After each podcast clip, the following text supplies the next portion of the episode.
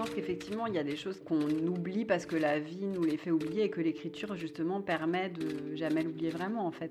Je sais pas, moi, que je pense que quand j'écris, la mémoire, ça se travaille aussi. C'est-à-dire que quand je commence un livre, je sais pas forcément tout ce que je vais mettre dedans et c'est en écrivant que les choses me reviennent aussi. Se remettre presque dans l'état, de retrouver l'état, même le corps presque, dans lequel euh, on les a vécus, en fait. Euh, pour ça que j'écris. Peut-être, peut-être pour sauver quelque chose de ça, ouais, je pense. Que ça reste quelque part, en fait. Ne pas oublier, ouais. Ne pas oublier, ça. Machinalement, mon crayon, je mâchonne quelques mots à la gomme. Je griffonne, aussi vierge que moi est ma feuille de papier, plus blanche que le blanc en machine lavée. Vous écoutez Assez parler, le podcast de l'école Les mots qui laisse les écrivains parler et qui donne envie d'écrire. Les mots, c'est une école d'écriture qui a été fondée en 2017 par Élise Nebout et Alexandre Lacroix sur une idée simple mais innovante, écrire s'apprend. Des écrivains majeurs de la scène littéraire actuelle y accompagnent tous ceux qui veulent un cadre pour travailler leurs plumes et aboutir leurs manuscrits. Aujourd'hui, je rencontre Sophie Lemp, romancière et autrice de fiction audio pour France Culture.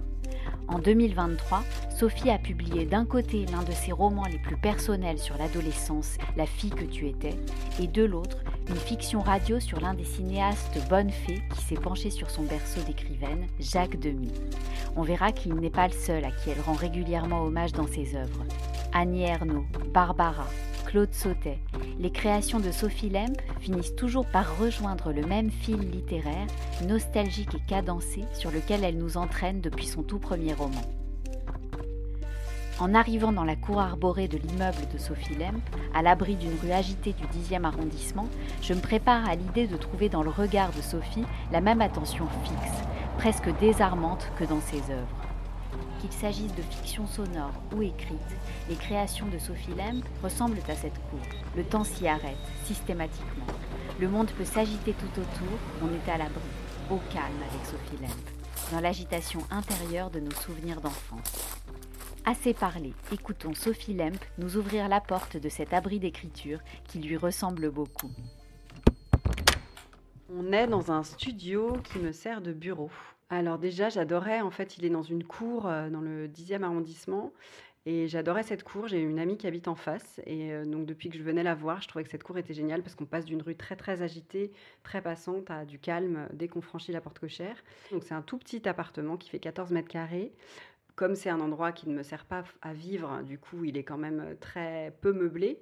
Donc, l'espace est assez vide et j'aime bien ça. Et il est clair, il, est, il y a du parquet, il y a beaucoup de choses. J'ai beaucoup, j'ai des livres que j'aime, j'ai des photos, des choses que voilà. C'est un endroit, ça fait un petit, un petit cocon en fait.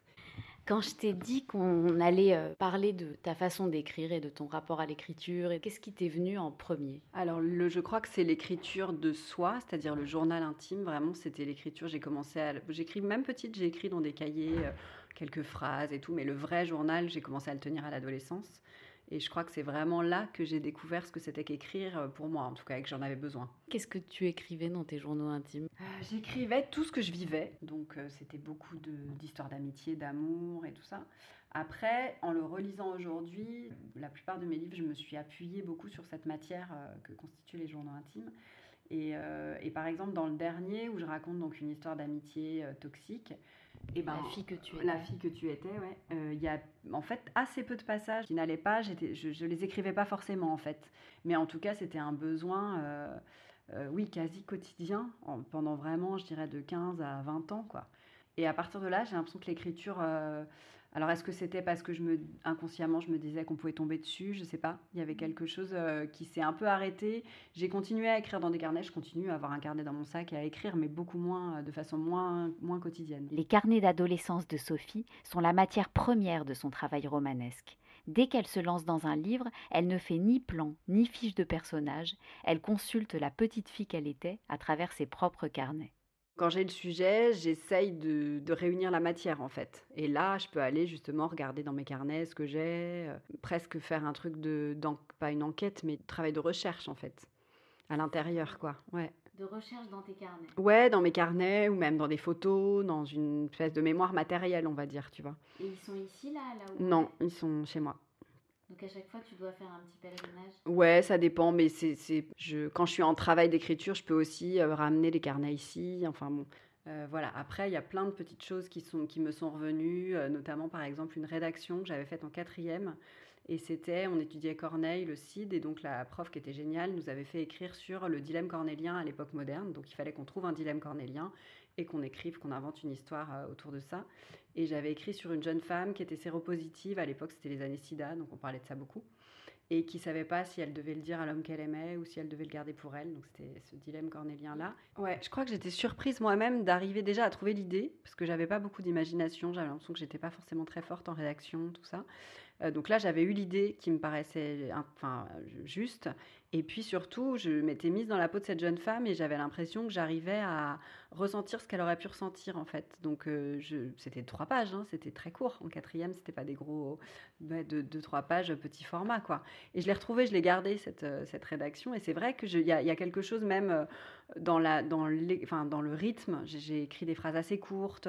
Je, je sens que j'ai travaillé quelque chose. Je crois que c'est la première fois surtout que j'ai écrit autre chose que moi en fait, où je me suis projetée dans un personnage. Il y avait des choses qui me venaient qui m'appartenaient pas en fait. Donc j'ai trouvé ça assez magique. Et puis en fait, j'ai écrit une première nouvelle, j'avais 19 ans. J'ai eu des super retours et je l'ai envoyé à un concours de nouvelles qui m'a complètement euh, laminé. C'est-à-dire que j'ai reçu un retour euh, extrêmement dur, en me disant que je me regardais écrire, que c'était mièvre, enfin des choses très euh, violentes. C'était un concours pour les gens jeunes. Enfin bon, c'était, je trouve que voilà. Donc je leur ai même écrit derrière en leur disant que j'étais, c'était pas une question de pas avoir gagné ou quoi, mais que je trouvais que le retour était vraiment trop. Ils s'étaient excusés quand même parce que je pense que c'était des lecteurs. Euh. Et est-ce que ça t'a un peu bloqué à un moment? Ouais, ça m'a bloqué pendant quelques temps, alors que j'étais vraiment dans une période où j'écrivais beaucoup et justement j'avais envie d'écrire des nouvelles, de même de faire un recueil et tout ça, et ça m'a vraiment euh, déstabilisé en fait, plus que bloqué. C'est-à-dire que je me suis dit, bah en fait, peut-être je suis, peut-être c'est vrai, peut-être que je sais pas écrire, peut-être que c'est pas, peut-être que c'est facile ce que je fais. Enfin, je me suis remise en question vraiment. En fait, en peu de temps, j'avais à la fois les retours des, de mes proches qui me disaient c'est super, vas-y, continue. Et puis ce truc-là qui m'a cassé un peu. Donc j'ai, eu j'ai mis du temps avant d'y revenir.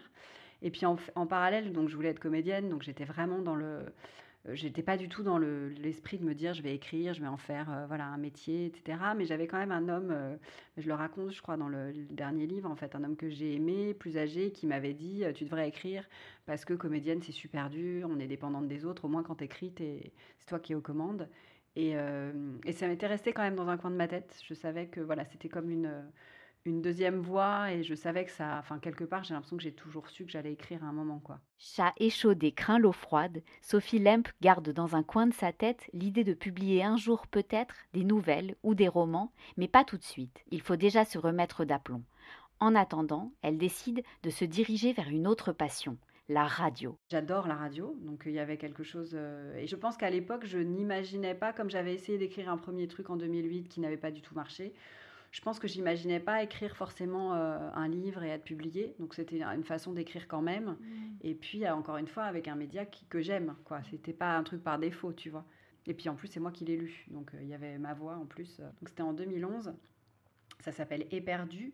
Et donc c'était à l'époque, il y avait un format, c'était un format très court, ça s'appelait des microfictions, c'était des épisodes de 5 minutes, 5-6 minutes. Et c'était, j'ai écrit à la première personne sur une histoire d'amour que j'ai vécue donc entre 16 et 22 ans, on va dire, avec un homme beaucoup plus âgé que moi et tout ça. Et hum, je l'ai écrit vraiment. Euh, euh, alors j'ai modifié des choses pour pas qu'on le reconnaisse et tout, mais c'était vraiment mon histoire.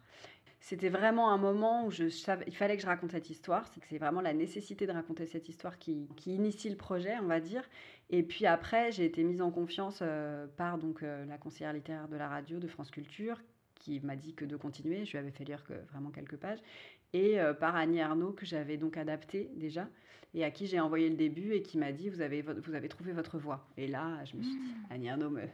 voilà. Donc là, ça m'a libérée, contrairement à ce que je racontais tout à l'heure de la lettre qui m'avait bloquée. Là, c'est mmh. l'inverse, c'est-à-dire que là, je me suis dit, bon, j'ai le droit de raconter cette histoire au jeu. Annie Arnaud, c'est vraiment... Euh, je, grâce à elle que je suis entrée, euh, enfin que j'ai commencé à faire des adaptations parce que j'avais parlé d'elle euh, justement à ce réalisateur et qui m'avait dit qu'il y avait presque rien n'avait été fait à l'époque euh, sur elle. Donc c'était en 2010, 2010-2011.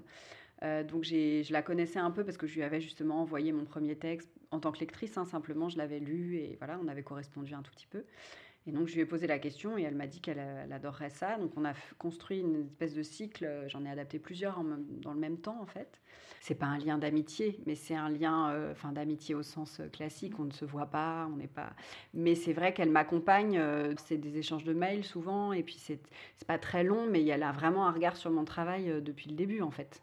C'est vraiment le point de départ, c'est ça. Donc oui, elle, évidemment, elle a une place hyper importante à plein de niveaux, que ce soit par rapport à mon écriture et par rapport aussi au travail avec la radio. À la radio, comme dans ses romans, dont elle va parler juste après, Sophie Lemp rend souvent hommage à des romancières, romanciers, musiciens ou cinéastes qu'elle admire et qui pour certains l'obsèdent depuis l'enfance. C'est le cas d'Annie Ernaux, de Barbara, de Claude Sauté, de Jacques Demy, et presque à chaque fois, Sophie cherche à rejoindre ces personnalités au moment de leur enfance, comme si c'était un besoin pour elle de retrouver ce moment qu'elle craint peut-être d'oublier. Alors je ne sais pas si j'ai besoin de le retrouver, mais en tout cas c'est très présent et encore, alors dans la vie un peu, mais surtout quand j'écris. C'est-à-dire qu'il y a l'enfance et l'adolescence qui sont quand même des périodes qui sont très longues, euh, enfin qui paraissent très longues en fait, et qui euh, vraiment constituent celle que je suis aujourd'hui. Donc j'ai l'impression que c'est inépuisable presque. Et euh, c'est marrant parce que j'ai écrit une fiction donc sur Jacques Demy, et ce matin j'étais à une lecture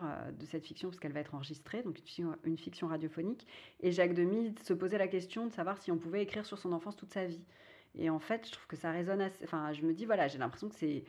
De livre en livre, finalement, il y a quelque chose d'un peu inépuisable parce que c'est les fondations, quoi. Et puis l'adolescence, c'est quand même une période où tout est hyper grave. Enfin, je veux dire, même les trucs les plus anodins qui, avec le recul, euh, nous paraîtraient euh, dérisoires, en fait, euh, moi je le vois maintenant que je suis mère aussi avec mes enfants. C'est-à-dire que tout prend. Effectivement, je trouve que c'est des périodes où, où c'est pas léger, en fait, quoi qu'on vive, finalement. Tout a beaucoup d'importance, quoi. Mais en tout cas, c'est quelque chose qui est très présent, ouais. Alors restons dans l'enfance et l'adolescence, car c'est sur cette île que Sophie situe l'action de tous ses romans, à commencer par le premier, Le Fil, un livre construit à partir d'une correspondance entre Sophie et sa grand-mère. J'avais un lien très fort avec ma grand-mère qui était ma seule grand-mère et j'étais sa seule petite fille. Les autres étaient morts plus jeunes, enfin quand j'étais petite. Et elle était institutrice, donc elle me s'occupait beaucoup de moi, elle me gardait beaucoup, on partait en vacances ensemble, etc. Et elle est morte quand j'avais, euh, je sais pas, 32 ans, je crois. Euh, et j'ai découvert euh, à la toute fin de sa vie, vraiment les derniers, derniers jours, dernières semaines, qu'elle m'avait écrit dans des cahiers. Et donc elle écrivait des choses très quotidiennes. En fait, il n'y avait pas du tout de secret, de, choses même très intimes. C'était plutôt, je t'ai gardé aujourd'hui, on a fait ci, on a fait ça. Donc plutôt des, souvenirs. Ça a comme fait une transition, en fait. J'ai pas pu lui dire parce qu'elle était déjà complètement euh, ailleurs. Mais c'est vrai que les, découvrir à ce moment-là, ça m'a vraiment aidé. Et après, moi, j'ai commencé à lui écrire comme si c'était une réponse, en fait, un peu. Euh, je savais pas du tout si ça deviendrait un livre. Et donc voilà, donc c'était des carnets. Euh, le premier, effectivement, c'est moi qui lui ai offert et, elle commence à écrire dedans. je crois que j'ai 5 ans, un truc comme ça. J'ouvris un carnet au hasard et tombai sur ces mots. Ma bichette, ma petite fille, mon enfant chéri. Je tournais précipitamment les pages. Les dates se succédaient 1984, 1985, 1986. Elle m'écrivait depuis toutes ces années et je n'en savais rien. Je remis le carnet dans le tiroir et revins dans le salon comme si de rien n'était. Sentit-elle mon trouble? Dix mois plus tard, elle était dans un centre de soins palliatifs. Elle avait des métastases au foie. Celle du cerveau était revenue, avec d'autres encore, plus virulentes peut-être. Elle dormait beaucoup. Elle nous reconnaissait, mais elle ne savait pas où elle était, croyait qu'elle allait partir, qu'on allait l'emmener. Elle parlait de marché, de courses, d'autobus. Elle souriait quand je prenais sa main. Je lui disais que je l'aimais, elle me regardait sans répondre. Je l'avais déjà perdue, et pourtant elle était encore là. Ma mère et moi avions commencé à vider son appartement. Le soir où j'avais emporté les carnets, il y en avait trois, dans un sac en plastique, je m'étais promis de ne pas les ouvrir avant sa mort mais les derniers temps furent si difficiles que je commençais à en lire des passages. Je tournais frénétiquement les pages, les jours défilaient, je lisais en diagonale, vite, lire le plus possible tant qu'elle était encore là. Nos mercredis si joyeux, nos voyages, le récit quotidien de ce qu'avait été mon enfance, la transformation au jour le jour de notre lien étroit. Tout y était.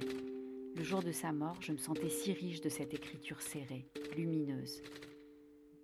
Je ne sais pas si elle, était écrivaine, mais en tout cas, elle aimait écrire. Moi, elle me racontait des histoires quand j'étais petite et j'adorais ces histoires. Et on a été plusieurs à lui dire, parce qu'elle avait vraiment beaucoup d'imagination, et on a été plusieurs à lui dire d'essayer de les écrire pour les faire publier, puis elle l'a jamais fait. Euh, j'ai retrouvé aussi dans ses affaires un cahier dans lequel elle avait commencé un espèce de roman qui se passait pendant la guerre, mais elle n'est pas allée au bout. Je pense pas qu'elle se vivait comme quelqu'un qui écrit. C'était plus un besoin qu'elle avait Mhm. que ça faisait partie de sa vie. Tu penses que ça a joué dans ta vocation? Oui, ça a un rôle dans le sens où c'est le premier livre finalement, euh, enfin c'est le premier texte qui est devenu un livre. Avant j'avais fait des essais, des choses comme ça, mais ça n'a jamais abouti. Et là, euh, c'est comme si le fait de mêler son écriture à la mienne, euh, peut-être m'avait donné une force supplémentaire, j'en sais rien. Mais encore une fois, quand j'ai commencé à écrire, je ne savais pas du tout si j'allais le proposer à des éditeurs et tout ça. C'était surtout un besoin en fait. Tu, tu m'as montré tout à l'heure que tu as le carnet euh, de ta grand-mère. Est-ce que tu l'as gardé tel quel Comment ça s'est passé au niveau du travail vraiment euh? Bah en fait, l'objet est gardé tel quel, hyper précieusement et tout. Et par rapport à l'écriture, j'ai choisi des extraits et tout ça, mais j'ai essayé de, de laisser l'écriture telle qu'elle est. Parfois, je, je sais pas, je remplaçais un pronom par un nom si on comprenait pas ou des choses comme ça, mais j'ai pas touché à son écriture, quoi. Vraiment, c'était. J'ai pris euh, les passages qui me touchaient le plus et puis qui me racontaient aussi un peu, parce que l'idée, je me disais que c'était de faire un portrait en creux, donc elle de moi et moi d'elle. Euh, donc j'avais, déjà sélectionné euh, toute une partie et puis j'avais donc écrit une deuxième partie où moi je parlais de mon deuil, etc. Et puis, euh, quand bah, c'est toujours Annie hein, qui m'avait dit, en fait, ce qui nous intéresse le plus, c'est ce que vous, vous écrivez. Et votre grand-mère, c'est très beau, mais il faudrait que ce soit juste une ponctuation et que ça apparaisse dans le texte, dans votre texte à vous. Et donc là, j'ai tout déconstruit et essayé de mêler les deux voix. Donc j'ai repris les extraits que j'avais sélectionnés, j'en ai enlevé plein. Et je me suis dit, euh, voilà, bah, j'ai essayé de, de- effectivement, de mêler vraiment les voix euh, pour qu'elles, pas forcément qu'elles se répondent, mais qu'elles résonnent l'une avec l'autre, en fait. Après ce premier roman, Sophie Lemp en a écrit un deuxième sur la séparation de ses parents en partant de la même voix, la sienne, qui se mêle avec celle de la petite fille qu'elle était. Et c'est au moment d'écrire son troisième roman que Sophie a, disons, perdu le fil pendant quelque temps. Donc mon éditrice, après leur séparation, m'avait dit euh, ce serait bien que vous écriviez un peu de fiction, que vous arrêtiez de tourner autour de vous et tout ça. Et euh, Pourquoi Je sais ça pas, parce que je pense que l'écriture de soi, il y avait quelque chose qui la lassait un peu, j'en sais rien. Puis peut-être elle sentait que j'avais. euh, Parce que bizarrement, à la radio, justement, je prends beaucoup de plaisir à inventer. Donc euh, peut-être qu'elle savait ça et qu'elle se disait que ça pouvait marcher aussi pour les livres, je sais pas. Mais euh, j'ai adoré le faire. Mais euh, par contre, ce qui était difficile, c'est de trouver la bonne forme. C'est pas exactement la voie que j'aurais dû prendre pour raconter cette histoire. Tu vois, je pense qu'il y a. Aujourd'hui, je me dis, bah en fait, ma voix, c'est celle des deux premiers livres, donc Le fil et leur séparation, et celle de celui qui vient de sortir, La fille que tu étais, qui est vraiment ma voix, euh, moi, euh, que ce soit au je ou au tu comme dans le dernier, mais c'est moi. Et Les miroirs de Suzanne, j'ai essayé de romancer, j'ai essayé d'inventer une histoire parallèle et tout. Et en fait, aujourd'hui, je me dis, bah, c'est comme si j'avais un peu gâché ma matière, mon sujet, justement, tu Mhm. vois. Donc, c'est le livre dont je suis le moins fière, en fait. Pour son roman le plus récent, La fille que tu étais, dans lequel elle raconte l'histoire d'une amitié presque amoureuse et toxique entre adolescentes, Sophie Lemp a retrouvé le fil de son écriture, mais non sans vaciller, car elle s'est posé la question ô combien vertigineuse de la forme. Alors, la fille que tu étais, en fait, euh, alors pour le coup, je savais que je voulais écrire sur ces années lycée, sur ce sujet-là, mais j'ai eu beaucoup, beaucoup de mal à trouver la forme juste. Donc, j'ai commencé au je, ça marchait pas. J'ai essayé au elle, euh, ça marchait pas. Et à un moment, j'ai trouvé ce tu. Donc, je m'adresse à la fille que j'étais euh, en disant tu. Et là, je ne sais pas pourquoi, ça a libéré quelque chose. euh, justement, j'ai réussi à trouver, peut-être à me livrer davantage que quand c'était au jeu, bizarrement. Voilà, donc le livre, euh, j'ai mis beaucoup de temps à l'écrire. Et puis il y a eu entre-temps toute cette période de confinement où finalement moi je pouvais pas écrire. Euh, J'arrivais pas. Donc euh, ça le projet a été en cours, mais il a été voilà, long, à, long à aboutir, on va dire. Mon éditrice, qui était donc à Larry pour leur séparation à les miroirs de Suzanne, et c'était Nicole Lattès, était pas, pas accroché avec le sujet, donc elle m'accompagnait pas du tout dans l'écriture. Et euh, j'avais pas encore trouvé la nouvelle éditrice. J'avais besoin d'un regard, et donc j'ai travaillé avec euh, Céline Geoffroy, qui est conseillère littéraire à France Culture, justement, qui est devenue une amie. Et en fait, c'est elle qui m'a vraiment euh, guidée. Euh, sans me, elle me relisait et je- elle est très intransigeante, donc je sais quand elle aime et je sais quand elle aime pas. Et je sentais qu'elle non plus, elle aimait le sujet, elle aimait l'histoire, mais il y avait un truc qui n'allait pas. Donc j'ai vraiment cherché et c'est en, en écrivant que c'est venu. Mais, euh, mais c'était laborieux, quoi. J'en ai un souvenir de quelque chose de laborieux, en fait. Et c'est vraiment quand tu as trouvé le tu? Ouais, que là, ça s'est libéré. C'est vraiment la forme, en fait. Annie Ernaux, elle parle de la douleur de la forme. Et c'est vraiment ça. C'est-à-dire que je, je trouve que chaque livre a sa forme propre, en fait, et que tant que tu l'as pas trouvé, tu peux avoir un super sujet, euh, ben ça marche pas forcément quoi. À l'école Les mots, Sophie Lemp anime plusieurs ateliers d'écriture en parallèle. Trouver sa voix, faire surgir l'essentiel, ou encore, en hommage au titre d'une anthologie d'Annie Ernaux, écrire la vie. Écrire la vie, et justement elle dit c'est pas écrire sa vie, mais c'est écrire la vie, donc les événements euh, qui résonnent chez tout le monde.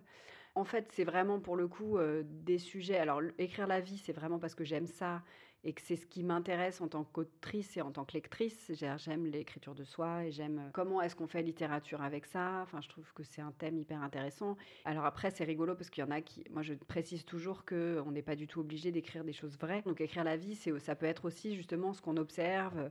Ça peut être des moments à la Delerme, tu vois, des, des moments de vie, euh, des petits détails, justement, des choses comme ça. Et faire surgir l'essentiel, c'est vraiment parce que ça, c'est euh, venu dans un deuxième temps parce que je me suis rendu compte qu'en fait, dans les ateliers d'écriture, c'est souvent les mêmes travers, c'est-à-dire que les gens ont tendance souvent à délayer beaucoup. Donc c'est vraiment essayer de trouver pour chacun la meilleure façon de euh, resserrer, recadrer, sacrifier aussi des apprendre à voilà, te dire bah ça cette phrase elle est belle mais en fait ça sert à rien. On commande beaucoup aussi parce qu'on a peur de pas être compris. Donc voilà, ça c'est plus un atelier qui est né de l'observation de, des premiers en fait, des premiers ateliers que j'ai faits. Et en fait, l'écriture, c'est de la réécriture. Donc, euh, moi, je réécris tout le temps. C'est très rare que je garde un truc euh, en premier jet, tu vois. Ça arrive, mais c'est vraiment des fulgurances et c'est très, très rare. Donc, euh, c'est aussi ça, c'est faire sentir aux, voilà, aux participants que c'est en réécrivant qu'ils vont écrire finalement. Et tu prends du plaisir? Ouais, j'y prends du plaisir. J'y prends beaucoup de plaisir. Tu les vois progresser? Ah Oui, bien sûr. C'est surtout que je les vois maîtriser de mieux en mieux l'outil presque. Et puis on a tous des tics d'écriture, on a tous des facilités. Et en fait, alors ça arrive que ça bloque, hein, ça arrive qu'il y ait des gens qui ne veuillent pas du tout euh, qu'on touche à ça. Donc euh, dans ce cas-là, ça, n'avance pas. Mais c'est très rare. En général, les gens ont plutôt envie. Donc ils apprennent aussi du coup à... Donc en général, à la fin de l'atelier, avant même que je leur fasse une remarque, ils, vont me dire, ah bah oui, là, je savais que tu allais me dire ça. On se quitte avec un exercice d'écriture que tu peux donner aux personnes qui nous écoutent. Alors moi, j'aime bien écrire, j'aime bien euh, l'écriture des lieux. Et donc euh, peut-être un exercice d'écriture qui pourrait être intéressant, c'est de, faire une petite liste de lieux qui comptent ou qui ont compté. Et ensuite d'en choisir un et de commencer le texte par je voudrais retrouver. Et ensuite d'essayer de se retrouver justement cet endroit et d'écrire en étant le, au plus proche des sensations, pas d'être dans une description objective, mais dans une description sensorielle du lieu, euh, la couleur des murs, les peintes, l'odeur, euh, le bruit euh, dehors, enfin voilà. Et ça peut être un lieu, ça peut être la pièce d'un appartement, ça peut être un jardin, ça peut être un pays, enfin c'est très large quoi. Voilà. Toi, ce serait quoi Là aujourd'hui, je pense que ce serait l'appartement de mon enfance disons que c'est un lieu sur lequel j'ai déjà écrit et euh, je sens que j'ai pas fini d'écrire dessus. Pour écrire encore et encore l'enfance, l'adolescence, les lieux, les ambiances et la vie avec Sophie Lemp, surveillez ses prochains ateliers d'écriture sur le site lesmots.co ou venez vous renseigner directement sur place aux 4 rue Dante à Paris. Si vous avez aimé cet épisode, abonnez-vous au podcast Assez Parlé et aidez-nous à le faire connaître en laissant des commentaires et des étoiles. Et surtout, si ce podcast vous donne envie d'écrire ou de parler, on est là pour vous lire et pour vous écouter. À bientôt.